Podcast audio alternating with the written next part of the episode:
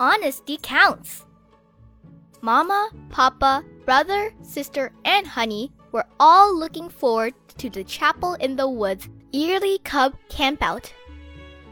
Mama checked off their list of items sleeping bags, lanterns, picnic basket, tent, matches, cooking pots, and fishing poles, while Papa packed up the car.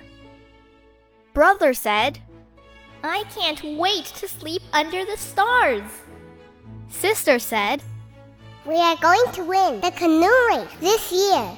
I just know it. After the cubs got settled, they joined Preacher and Mrs. Brown. They were busy sorting life vests and paddles near the river. The annual canoe race was set for later that day. There would be two canoes in the race. One was paddled by sister, brother, cousin Fred, and Lizzy Bruin. The other by Too-Tall Grizzly and his gang. Soon everyone was gathered around. The race will go down the rapids and around the bend in the river to the finish line at the old oak tree. We'll meet up there. Preacher Brown announced. Finally, the time came. The two teams pushed their canoes into the water. Preacher Brown called, Ready, get set, paddle! The teams paddled as fast as they could.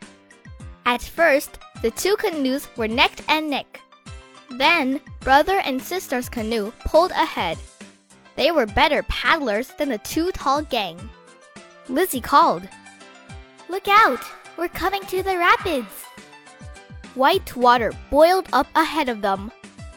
Brother called as they shot into the rapids. Stroke, stroke, stroke!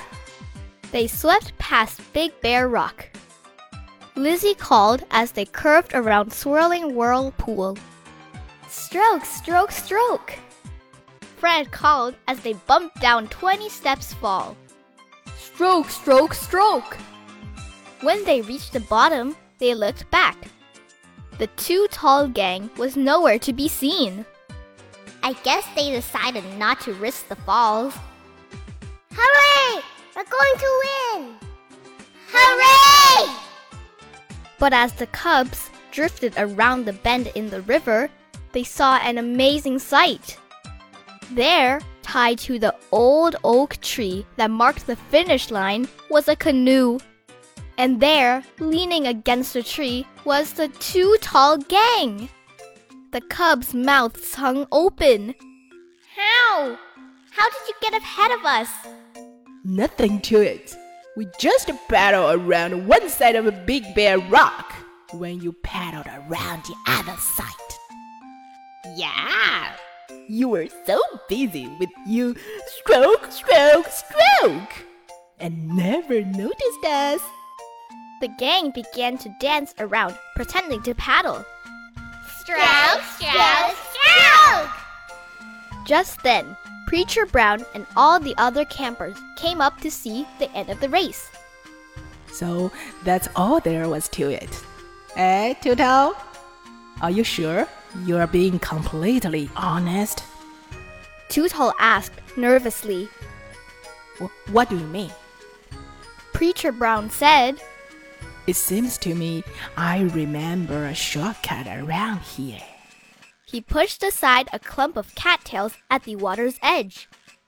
Lizzy cried, Look, it's a hidden creek. Brother said, A shortcut. Too Tall never went down the rapids. He just paddled down this hidden creek to win the race. They yelled at the Too Tall gang, You cheated! You were dishonest! Too Tall admitted, Well, I guess we were um, a little. Preacher Brown said, shaking his head. Too tall? an honest witness tells the truth, but a false witness tells lies. Fred said, That's Proverbs chapter 12. And it says, The words of the reckless pierce like swords, but the tongue of the wise brings healing. Too Tall said, imagining the Bible verses coming alive with swords and tongues. Wow, awesome! Preacher Brown agreed. Yes, the blessing of honesty are awesome indeed. And with that, Preacher Brown awarded sister, brother, cousin Fred, and Lizzy blue ribbons for winning the race fair and square.